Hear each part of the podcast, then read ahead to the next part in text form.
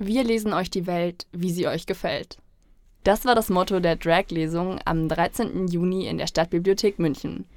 Die beiden Drag-KünstlerInnen Vicky Voyage und Eric Bicklett haben sich als Prinzessin Elsa und als der kleine Prinz verkleidet und Kindern ab vier Jahren aus Büchern über Identität, Freiheit und HeldInnen vorgelesen. Im Voraus gab es viel Kritik, Hetze und sogar Drohungen an der Lesung, zum Beispiel aus den Reihen der CSU, AfD und den Freien Wählern. Die AfD hat sogar Plakate aufhängen lassen, in denen eine überzogen dargestellte Person, die an Drag Queens erinnern soll, einen kleinen Jungen von hinten angreift. Auf den Plakaten stand der Slogan Hände weg von unseren Kindern.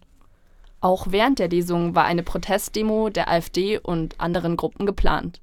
Vor Ort waren es letztendlich ca. 225 Protestierende gegen die Lesung, aber es gab auch 500 Protestierende für die Lesung. Und bei der Demo, die von München ist bunt organisiert wurde, war unser Redaktionsmitglied Sophia. Sie hat die Anwesenden gefragt, warum sie es wichtig finden, bei der Demo zu sein.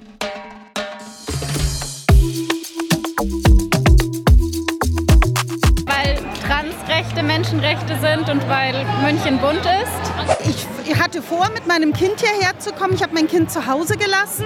Also ich wollte eigentlich zur Lesung kommen. Jetzt bin ich nicht auf der Lesung und protestiere, damit auch in Zukunft solche Lesungen noch stattfinden können. Ich habe selber fünf Kinder und hier neben mir steht einer davon. Und Aiwanger hat ja so eine Argumentation von wegen Kindeswohl. Und ich will auch das Beste für meine Kinder.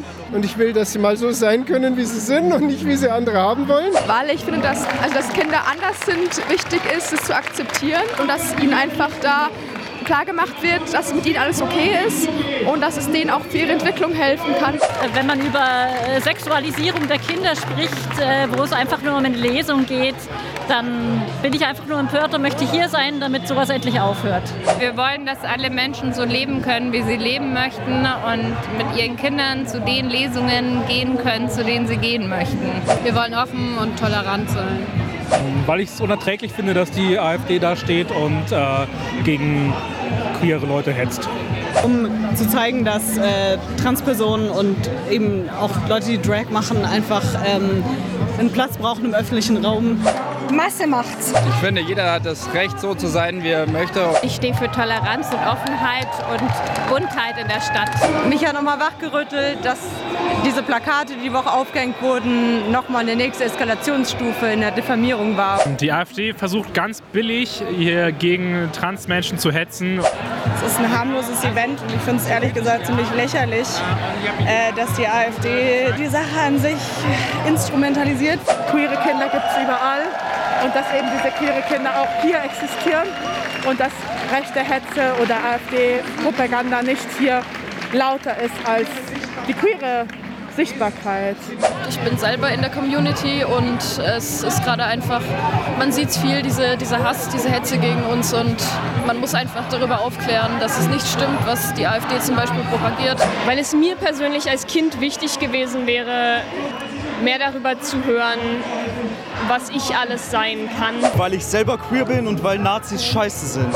Ich habe eine Trans-Tochter und ich finde es unsäglich, was äh, hier inzwischen teilweise abgeht. Weil es in den letzten Jahren eine unglaubliche Mobilisierung gegen Queers und gegen Transpersonen gibt. Und weil ich mich weigere zu akzeptieren, dass es irgendeine Mehrheitsmeinung in diesem Land gibt, die will, dass ich nicht existiere. Und es ist sehr schön, dass es heute bestätigt wird.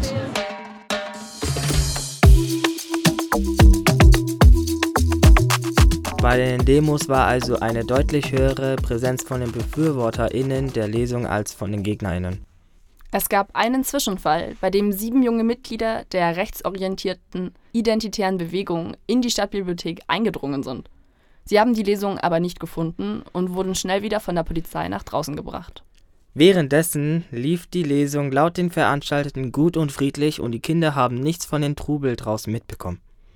Also vielleicht wird es ja weitere Lesungen in den kommenden Jahren geben, die dann mit hoffentlich weniger Protest, Hass und Instrumentalisierung stattfinden können.